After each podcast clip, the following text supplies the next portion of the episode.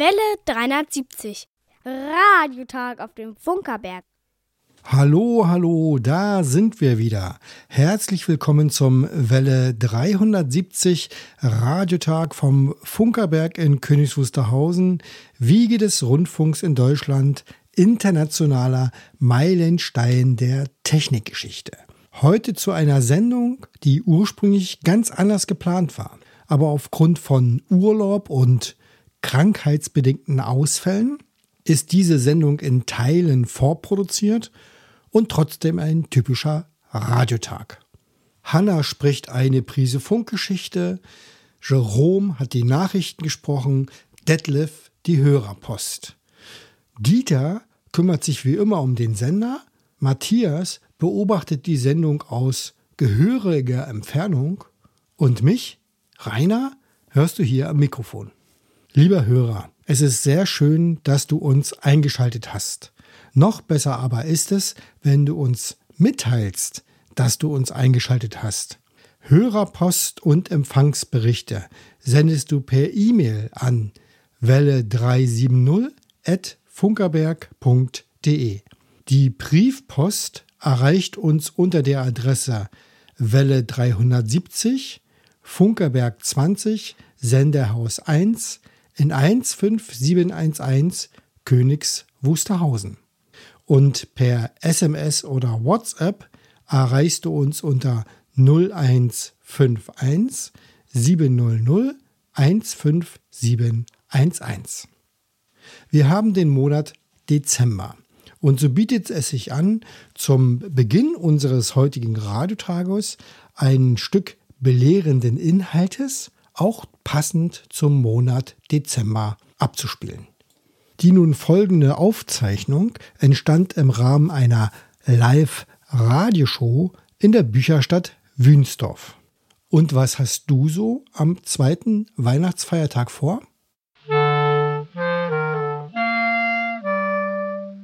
Welle 370. Eine Prise Funkgeschichte. Wer hört denn hier Stereo? Als am 26. Dezember 1958 der Sender Freies Berlin die erste Radiosendung Deutschlands in Stereo übertrug, gab es weder Stereosender noch Stereoempfänger. Und doch wurde diese erste stereophone Radiosendung Deutschlands zum Beginn einer langen Erfolgsgeschichte. Für die Wahrnehmung eines räumlichen Klanges braucht der Mensch zwei unterschiedliche akustische Signale, eines für das rechte und eines für das linke Ohr. Bereits im Jahr 1881 hatte der Franzose Clement Ader eine Oper stereophon übertragen. Er nutzte dazu von ihm verbesserte Mikrofone und Kopfhörer aus der Telefonie. Mithilfe spezieller Telefonleitungen gelang die Übertragung über eine Strecke von zwei Kilometern. Später als Theatrophon kommerziell genutzte Verfahren wurde sehr schnell beliebt. Es war jedoch fest an den Ort gebunden. Mit den weihnachtlichen Versuchen überwanden die Berliner Radiopioniere diese räumliche Hürde. Für die drahtlose Stereoübertragung ist es wichtig, dass die Signallaufzeit vom Sender zum Empfänger für das linke und das rechte Audiosignal gleich lang ist. Nur so kann das menschliche Gehirn aus den beiden akustischen Informationen eine räumliche Wahrnehmung abbilden. Allerdings stand 1958 noch kein technisches Verfahren zur Verfügung, um mit einem Sender zwei Tonkanäle übertragen zu können. Doch die Berliner Radiomacher hatten eine nahezu geniale Idee. Der SFB hatte durch die Besonderheiten der Berliner Rundfunklandschaft zwei UKW-Sender am gleichen Standort. Und so wurde für die Übertragung des linken Kanals der Sender des SFB 1 genutzt und für den rechten der Sender des SFB 2. Auch der Empfänger musste mit zwei Empfängern erfolgen. Dazu wurden die Empfänger in einigem Abstand im selben Raum aufgestellt. Das linke Radio empfing SFB 1 und das rechte Radio SFB 2. Bei der Verwendung verschiedener Empfangsgeräte empfahl sich eine Anpassung des Klanges durch die Tiefen- und Höhenregler. Allerdings besaßen die wenigsten Menschen damals zwei Rundfunkempfänger. Doch auch dafür fand sich eine einfache Lösung. Am zweiten Weihnachtsfeiertag ist das gegenseitige Besuchen eine gute Tradition. Die SFB-Radiohörer wurden nun aufgerufen, Freunde und Verwandte zur Sendezeit zu besuchen, einen Rundfunkempfänger dorthin mitzunehmen und so den gemeinsamen stereophonen Erstgenuss zu ermöglichen. Das Ergebnis muss beeindruckend gewesen sein. Zum ersten Mal entstand im Wohnzimmer ein räumlicher Klang, wie er bisher nur im Konzertsaal erlebbar gewesen war. Auch wenn sich das angewendete Verfahren nicht für den Dauerbetrieb eignete, der Grundstein für die Stereophonie im Rundfunk war gelegt. Um 1963 war es wieder der SFB, der den Sprung in die kommerzielle Anwendung der Stereophonie schaffte.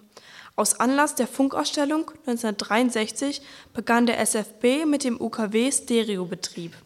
Unter Anwendung des heute noch gültigen Pilottonverfahrens konnte nun mit einem Stereosender und einem Stereoempfänger Hörfunk mit zwei Kanälen übertragen werden. Die Einführung des stereophonen Rundfunks war umstritten. Umfangreiche Audioarchive in Mono wurden mit einmal wertlos. Opernhäuser und Konzertveranstalter fürchteten einen Besucherschwund. Rundfunkhäuser mussten erheblich in Technik investieren. Monoempfänger wurden schlecht verkäuflich. Sechs Jahrzehnte später ist die Faszination des guten räumlichen Klangs unbestritten.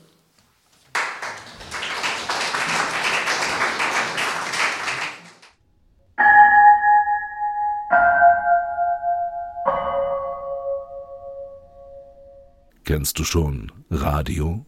Geschichten aus 100 Jahren Rundfunk? Radio.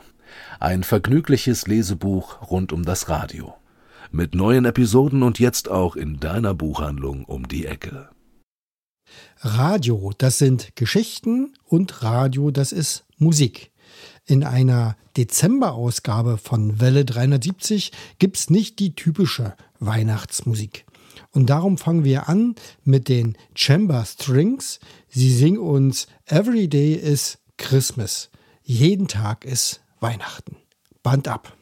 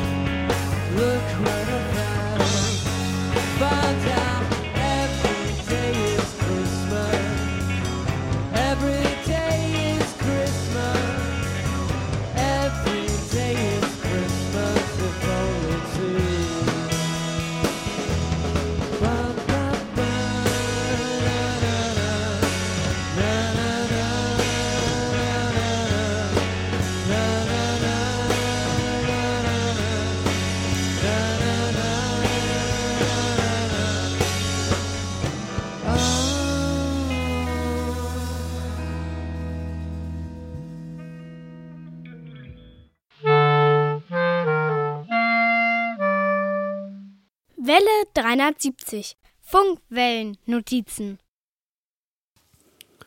Der 17. Dezember 1923 war ein Montag. In der Rubrik Geschäftliche Mitteilungen der Berliner Börsenzeitung kann man Folgendes lesen. Den zahlreichen Freunden der Schallplatte bietet die Deutsche Grammophon Aktiengesellschaft zu Weihnachten eine freudige Überraschung. Beethovens neunte Sinfonie mit Chor und Sologesängen erscheint zum ersten Mal auf der Schallplatte. In einem soeben erschienenen Verzeichnis Die Sinfonie auf der Grammophon Künstlerplatte den die Deutsche Grammophon Aktiengesellschaft an Interessenten kostenlos versendet, finden Musikfreunde Kompositionen leichter und unterhaltsamer Art, wie vorzugsweise Schöpfungen reinster und edelster Kunst, gespielt von allerersten Orchestern wie den Philharmonikern oder der Kapelle der Staatsoper unter Leitung unserer größten Dirigenten.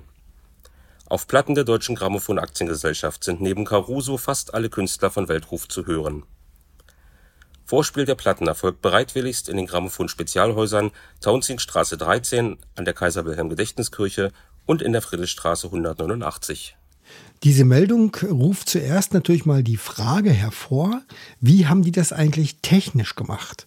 Die damaligen Grammophonplatten äh, waren ja, also Shellac, waren ja nur für kurze Musikstücke von etwa 3 Minuten 30 geeignet pro Seite. Und die neunte Sinfonie von Beethoven geht ja nun mal länger als drei Minuten. Die Lösung war das sogenannte Plattenalbum. Diese Plattenalben waren Bücher mit einer Sammlung von mehreren Schallplatten. Sechs, sieben, acht, neun Stück waren vereinigt in diesem Album und so konnte man eben längere Stücke für den Hörer zur Verfügung stellen. Ein Album mit Beethovens 9. Sinfonie der Grammophon Aktiengesellschaft findet sich heute noch im Internetarchiv. Sie umfasst sieben Platten mit also 14 Seiten, auf denen die 9. Sinfonie in kleine Häppchen verpackt abspielbar ist. Ob das diese in dieser Meldung erwähnte Aufzeichnung ist, kann nicht genau nachvollzogen werden. Und natürlich kann unser geneigter Welle 370 Hörer an dieser Stelle jetzt musikalisch Beethoven erwarten. Allerdings ist die neunte Sinfonie unter Creative Commons lizenzierten äh, Bedingungen nicht zu bekommen. Und darum hören wir jetzt die Sonate Nummer 15 von Beethoven, Opus 28, Pastoral, gespielt von Karin Gilanian. Band ab.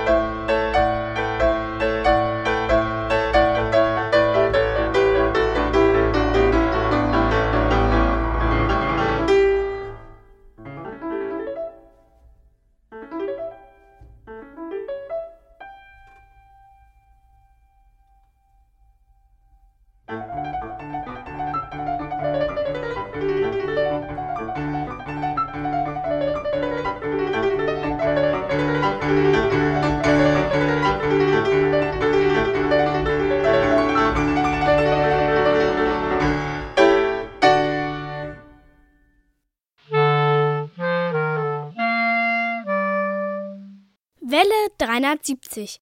Radiotag auf dem Funkerberg. So eine Sendung am Jahresende ist ja immer auch ein bisschen Rückblick aufs Jahr. Und für das Jahr 2023 ist im Museum auf dem Funkerberg vor allem natürlich die anfängliche Teilschließung und seit Sommer die vollständige Schließung ein wichtiges Ereignis, wobei man nicht vergessen darf, dass das Ziel darin besteht, das Museum barrierearm den Besuchern zugänglich zu machen. Das ist eine ganz tolle Sache. Ein wirklicher Höhepunkt, denke ich, in diesem Jahr war zumindest für Welle 73 der Oktober, wo wir am 29. Oktober auf zwei Frequenzen eine wirklich tolle Jubiläumssendung zu 100 Jahre öffentlicher Unterhaltungsrundfunk hatten. Wirklich eine tolle Sendung mit wirklich viel Feedback. Und so ein bisschen unterschwellig hatten wir aber auch noch einen anderen Höhepunkt. Im Jahr 2021 hatte sich der Funkerberg Höchst Wusterhausen mit dem Projekt So klingt Industriekultur äh, am Kulturjahr 2021 beteiligt. In diesem Projekt entstanden Hörstücke einiger Museen des Landes Brandenburg, so auch vom Funkerberg in Königs Wusterhausen. Und das Besondere ist nun, dass es diese jetzt auf Schallplatte gibt. Wir hören jetzt den Beitrag von So klingt Industriekultur zum Funkerberg Königs Wusterhausen. Und ein kleiner Tipp, wer sich für Schallplatten interessiert, der sollte das Ende dieser Sendung unbedingt abwarten.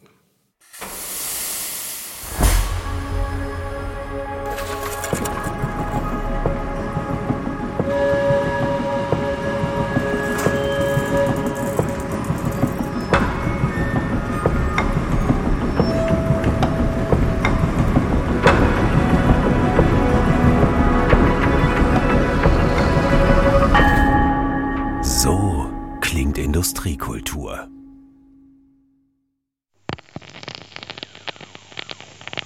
Hallo, hallo, hier Königs Wusterhausen auf Welle 2700.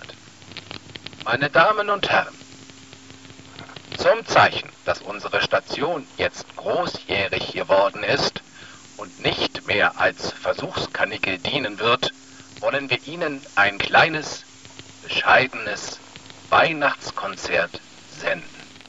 Königs Wusterhausen ist die Wiege des Rundfunks in Deutschland. Hier wurde am 22. Dezember 1920 ein Weihnachtskonzert übertragen. Radio, wie wir es heute kennen.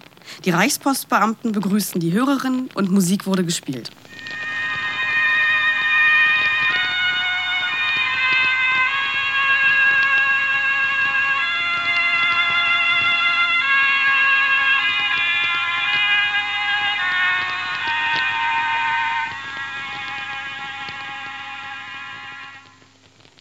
Heute befindet sich im Senderhaus 1 auf dem Funkerberg das Sender- und Funktechnikmuseum. Hier können Besucher erleben, mit welchem Aufwand die Verbreitung des Rundfunkprogramms verbunden ist. Vier Dinge braucht es, um Rundfunk senden zu können. Zum einen braucht es das Programm, den Inhalt, der übertragen werden soll. Es braucht einen Sender, um diesen Inhalt aufzubereiten, dass er gesendet werden kann, eine Antenne, um das Signal abstrahlen zu können und für alles zusammen eine Stromversorgung.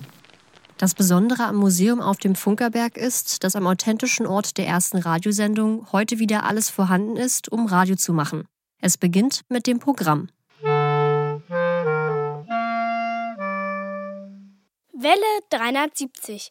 Radiotag auf dem Funkerberg. Einmal im Monat sendet Welle 370 live vom Funkerberg. Auf der Mittelwellenfrequenz 810 kHz wird das Programm amplitudenmoduliert übertragen und ist mit einem Detektorempfänger gut zu empfangen.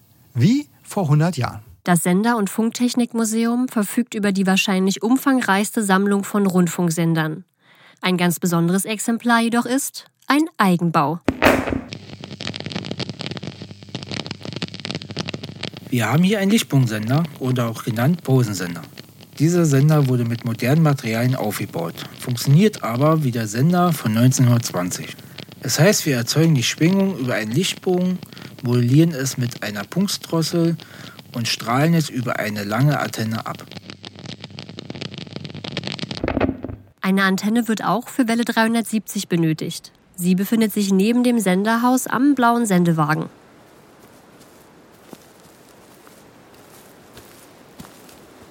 Antenne zwischen den beiden Kontertürmen ist das Modell einer T-Antenne. Also diese T-Antenne, das war die Standardantenne, die für Lang- und Mittelwellenrundfunksender verwendet wurde.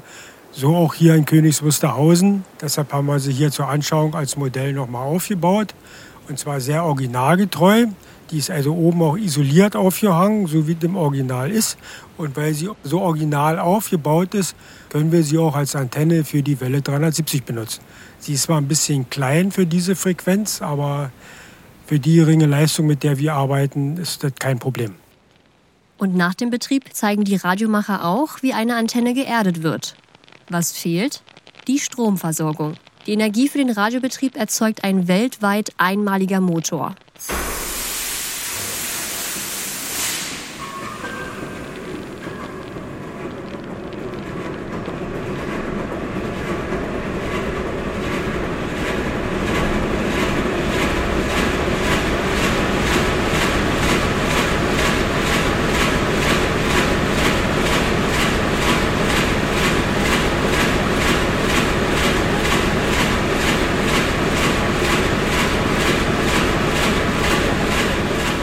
Bei unserem Motor handelt es sich um einen Viertakt-Dieselmotor VMA 266. Es ist ein Achtzylinder mit einer Nenndrehzahl von 250 Umdrehungen pro Minute, leistet dabei 1000 PS und verbraucht in der Stunde 75 Liter Dieselkraftstoff im Teillastbetrieb. Wir haben drei Klangerlebnisse an dem Diesel. Auf der linken Seite, wo die Steuerseite ist, da hört man äh, die Stoßstangen klappern, die Kipphebel, das Motorgeräusch. Hinten am Schwungrad da merken Sie, was da hinten für ein Druck, für ein Zug hinten rauskommt, was da für eine Kraft hinten ist. Wenn Sie an der rechten Seite stehen oder an der Fensterseite, da hören Sie, wie der Dieselmotor die Luft einatmet. Er braucht viel Luft. Und Sie hören auch das Blubbern des Auspuffs.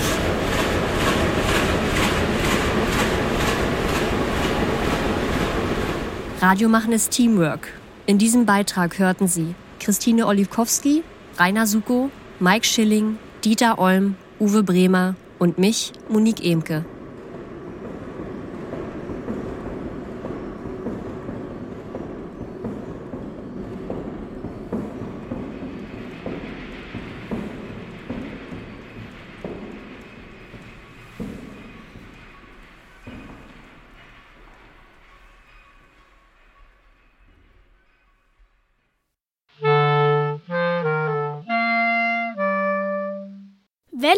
370. Radiotag auf dem Funkerberg. Immer am dritten Sonntag im Monat um 14 Uhr sendet Welle 370 von der Wiege des Rundfunks. Auf der Mittelwelle 810 Kilohertz ist das Programm etwa 15 Kilometer rund um den Funkerberg zu hören. Und wer am dritten Sonntag im Monat den Funkerberg besucht, kann den Radiomachern über die Schulter schauen, den Klang im Detektorempfänger genießen und dabei sein, wenn die Antenne geerdet wird.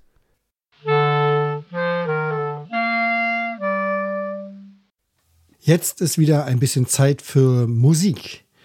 Das Duo Rue Royal singt uns Deck the Halls, schmückt die Hallen. Band ab.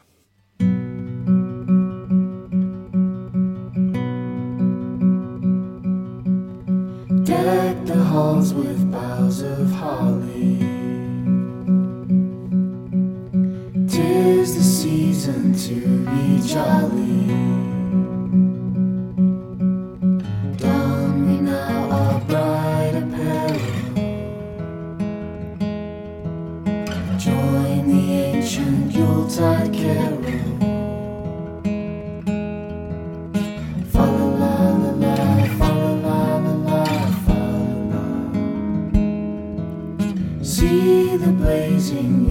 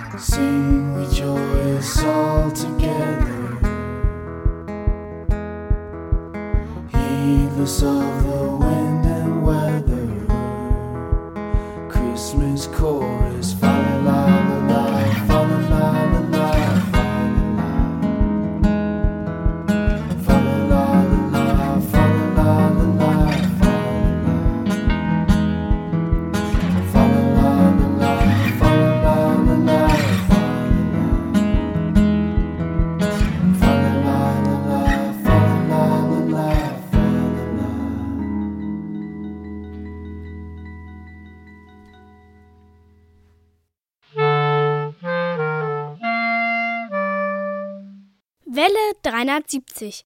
Radiotag auf dem Funkerberg. Noch ein zweites historisches Ereignis soll in dieser Welle 370 Radiotag-Ausgabe eine Rolle spielen. In den badischen neuesten Nachrichten vom 17. Dezember 1948 kann man unter der Überschrift Sendetürme von Radio Berlin gesprengt Folgendes lesen. Die Sendeanlagen des Berliner Rundfunks in Tegel wurden am Donnerstag von französischen Pionieren in die Luft gesprengt. Die Türme befanden sich in unmittelbarer Nähe des neu angelegten Luftbrückenstützpunktes Tegel.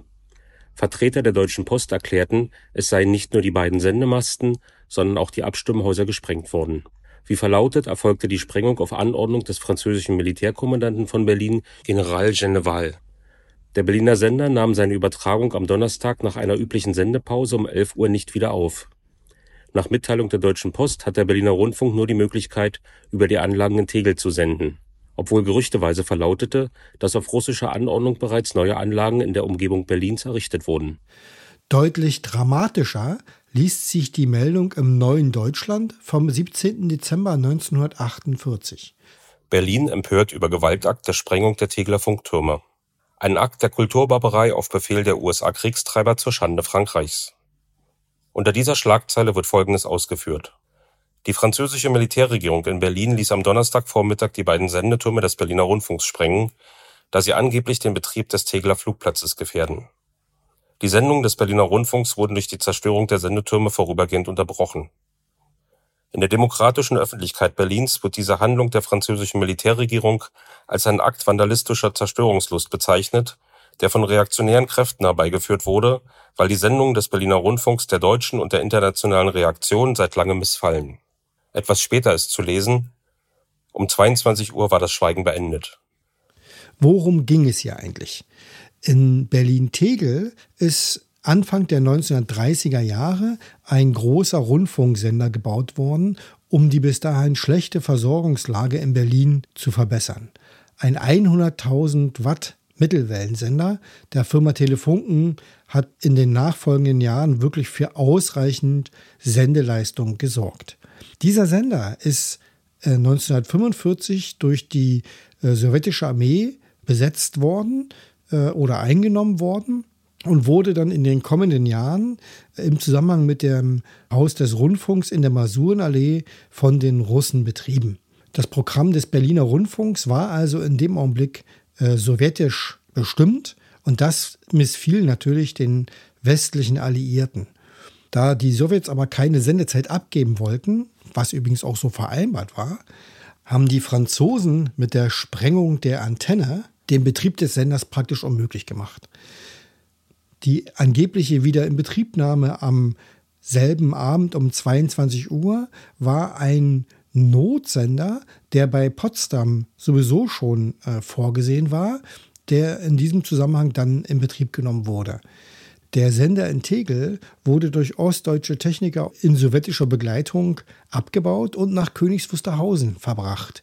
Hier hat er als Sender 21 im März 1949 wieder den Betrieb aufgenommen und bis 1993 gesendet. Heute steht dieser Sender in Königs Wusterhausen im Senderhaus 2 unter Denkmalschutz und ist leider in einem sehr, sehr schlechten Zustand. Aber wer weiß, vielleicht gelingt es uns ja, an diesem Zustand in Zukunft etwas zu verändern. Woran wir nichts ändern können, ist, es ist Winter und wie Sie es gehört, kommt jetzt auch ein ordentliches Winterlied. kleines Novum bei Welle 370, noch ein klassischer Titel. Wir hören aus Vivaldis Vier Jahreszeiten den Winter, gespielt von John Harrison mit dem Wichita State University Chamber. Viel Spaß!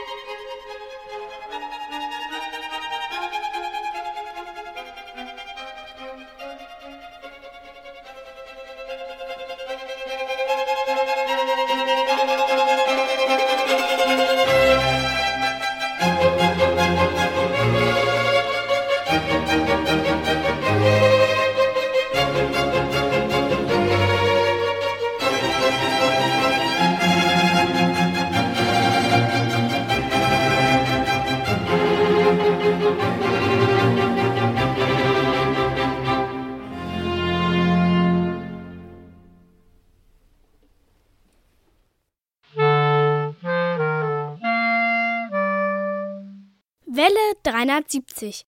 Radiotag auf dem Funkerberg.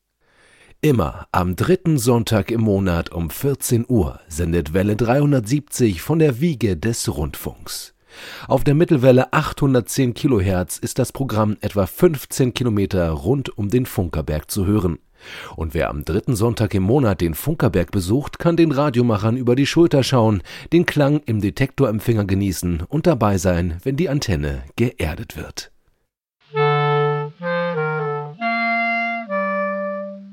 Welle 370. Die Funkerberg-Nachrichten. Gesprochen von Jerome. Weihnachten im Museum. Der Umbau des Senderhauses 1 auf dem Funkerberg hat im Kern vor allem ein Ziel, einen barrierearmen Zugang zum Museum zu ermöglichen. Aus der ersten Idee einer Aufzugecke ist im Laufe der Zeit ein Multifunktionsbau und die grundlegende Sanierung des Senderhauses geworden. Und irgendwie ist es auch ein Geschenk zu Weihnachten, dass in den letzten Wochen der Aufzug im neuen Anbau installiert wurde. Damit erfüllt sich ein viele Jahre lang gehegter Wunsch. Im Museum bleibt es auch zu Weihnachten sehr ruhig. Die erste Fahrt mit dem Aufzug aber wird akustisch protokolliert und den Hörern von Welle 370 zu Gehör gegeben. Das Sender- und Funktechnikmuseum wird derzeit umfangreich saniert. Es erhält einen neuen Eingangsbereich, der den barrierefreien Zugang in alle Ebenen des Senderhauses ermöglicht. Hinzu kommen die Sanierung von Fassade und Fenstern. Aus diesem Grund ist das Museum bis auf weiteres geschlossen. Alle Informationen zum Baugeschehen findest du auf museum.funkerberg.de oder hier bei Welle 370. Weihnachten am Lötkolben. Nach drei Jahren war es wieder soweit. Die Jugendwerkstatt Elektronik lud am ersten Advent zum weihnachtlichen Löten auf den Funkerberg ein. Die Kinder kamen zahlreich und nahmen die fertigen Basteleien als erste Weihnachtsgeschenke mit nach Haus. Ein Geschenk war das Löten auch für die Macher der Jugendwerkstatt selbst. Unter der Leitung von Jürgen Förster wurde der Lötsonntag über viele Monate vorbereitet. Dass nun zum ersten Mal wieder Kinder vor Ort sein konnten, war für alle Betreuer ein großes Ereignis. An dieser Stelle ein Dank an alle Beteiligten. Weihnachten im Radio. Unter dem Weihnachtsbaum liegen mitunter auch mal Überraschungen. Keine Überraschung ist das Weihnachtskonzert von Welle 370 am 22. Dezember 2023. Historisch korrekt um 14 Uhr Ortszeit wird auf den Frequenzen 6095 kHz aus Nauen und 5960 kHz aus Moosbrunn unsere Sondersendung zum 103. Geburtstag des Rundfunks aus Königs Wusterhausen gesendet. Übrigens, eure Empfangsberichte dürfen auch gern kleine Weihnachtsgeschenke enthalten. Weihnachten und die Bergfunk-Tickets. Du hast noch kein Geschenk für deine Liebsten? Kein Problem. Ab sofort gibt es wieder Bergfunk-Tickets, so richtig auf Papier und nach Hause geschickt. Alle Infos dazu gibt es unter bergfunk-openair.de. Das Wetter im Studio sind es 24 Grad.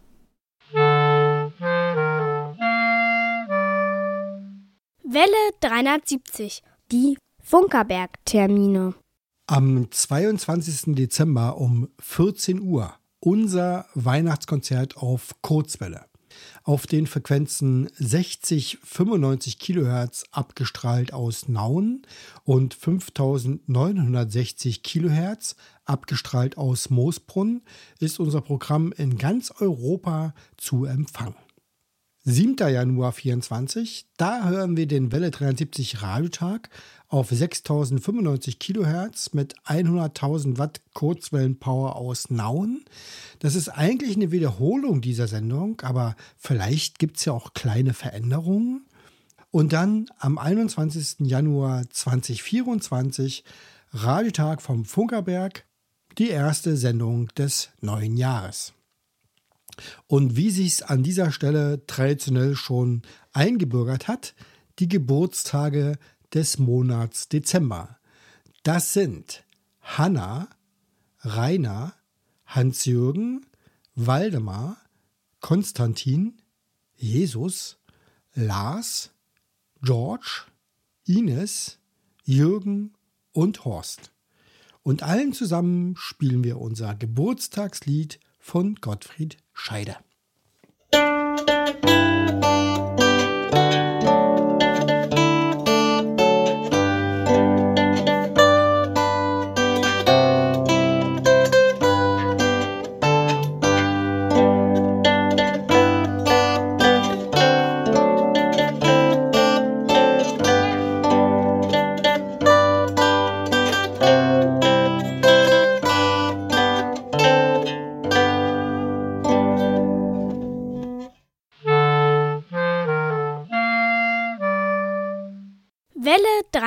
370, die Hörerecke.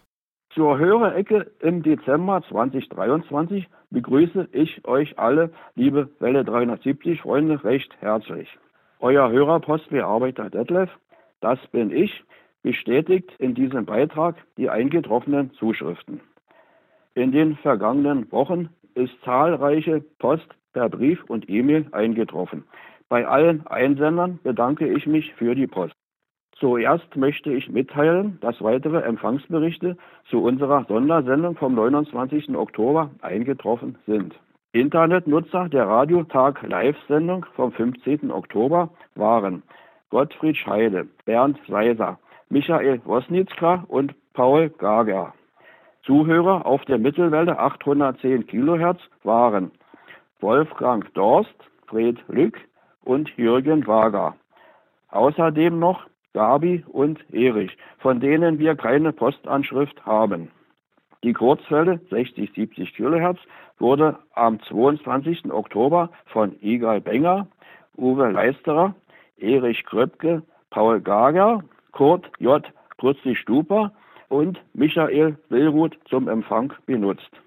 Am 26. November hatten Thomas Becker, Norbert Bachmann, Dieter Leupold und Chris Krebs die Kurzwelle 60-70 Kilohertz eingeschaltet.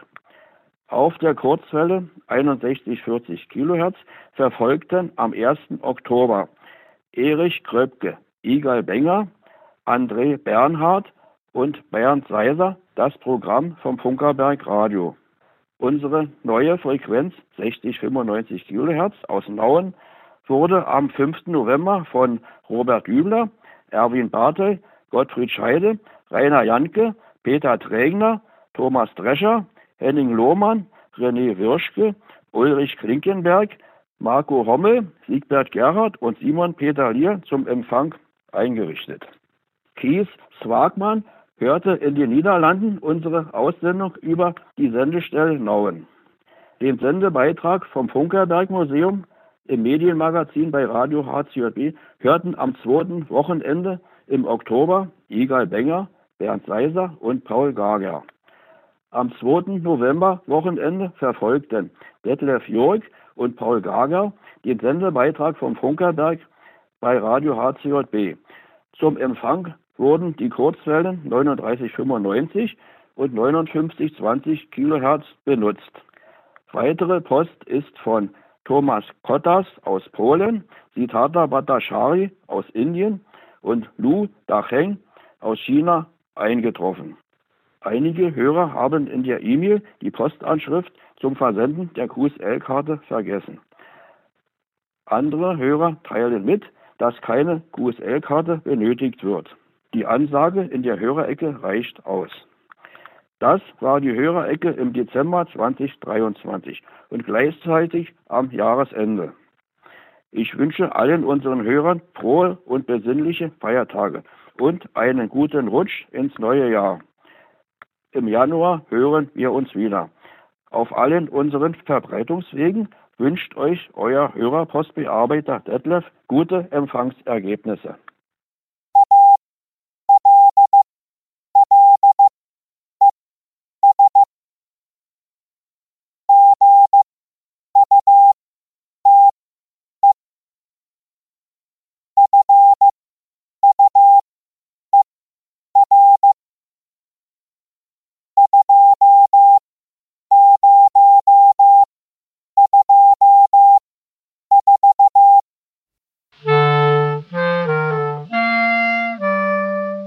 Welle 370 hat schon ganz besondere Zuhörer.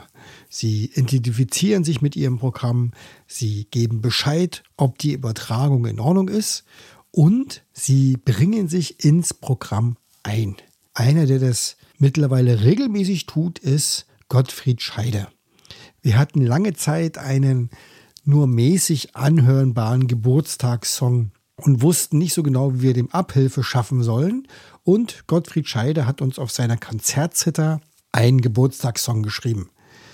Dann hat er einen Text zur Konzertzitter gemacht und jetzt der neueste Clou, ein Weihnachtslied eingespielt. Und zwar handelt es sich um den Titel Adeste Fideles, ein Weihnachtslied, das etwa seit Mitte des 18. Jahrhunderts überliefert ist. Man weiß nicht genau, wer dieses Lied geschrieben hat. Aufgeschrieben hat es das erste Mal sehr sicher John Francis Wade, ein Engländer. Und so hören wir jetzt Adeste Fidelis, gespielt von Gottfried Scheide.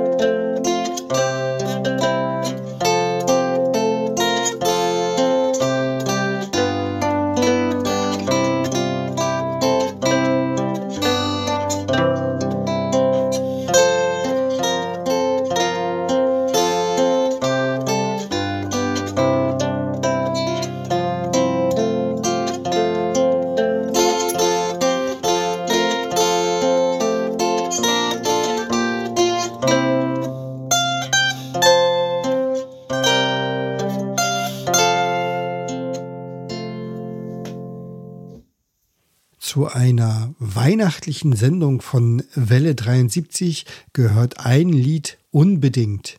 Stille Nacht, heilige Nacht.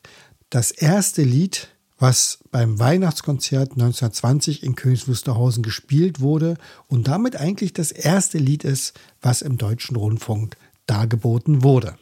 Allerdings, so richtig gut geklungen hat es damals wohl nicht.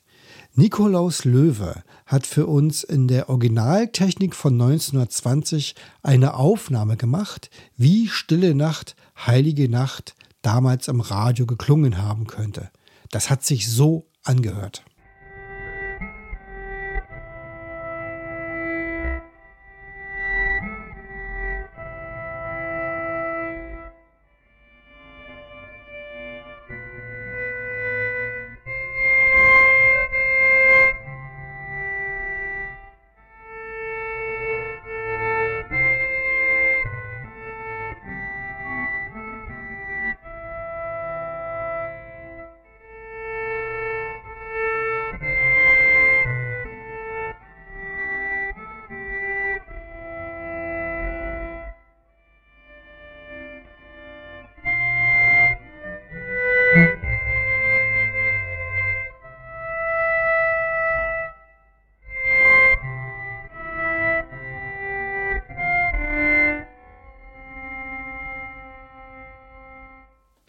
Die aus heutiger Sicht wirklich mangelhafte Qualität dieser Aufzeichnung liegt in der Tatsache begründet, dass es damals einfach keine vernünftigen Mikrofone gab.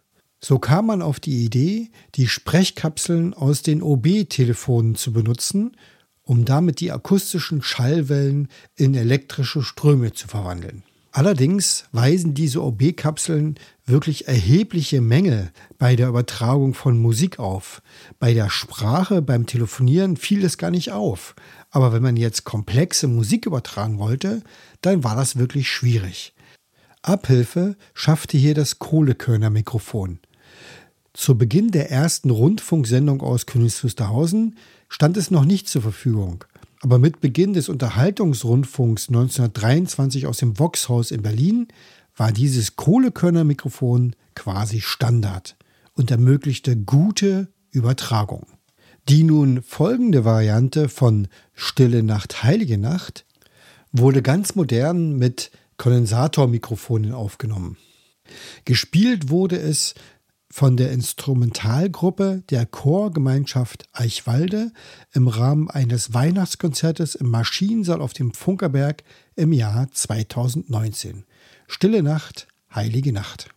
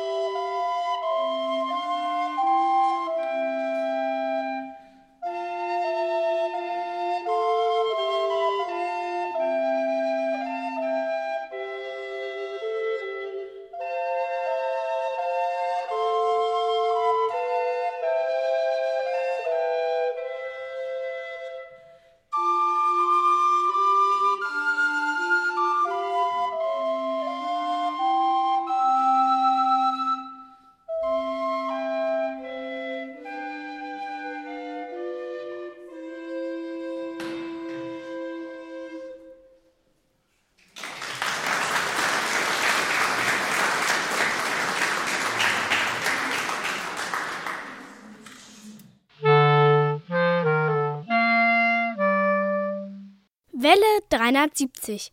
Plauderei vor drei. Das war sie, unsere letzte Sendung im Jahr 2023.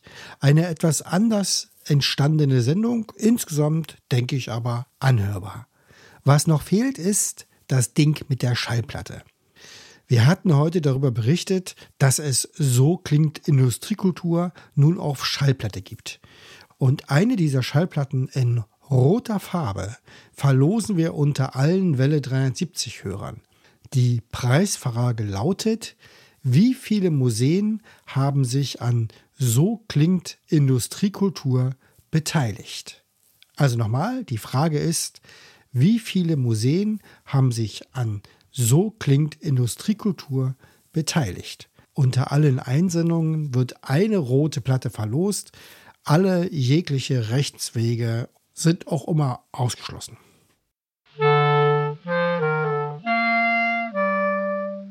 Welle 370. Radiotag auf dem Funkerberg. An dieser Stelle möchte ich einmal Danke sagen. Danke an die vielen Hörer, die uns zuhören. Aber auch Danke an das Team, das diese Sendung erst möglich macht. Detlef, der sich mit großem Aufwand der Hörerpost widmet und wirklich keinen Hörerbericht unbeantwortet lässt.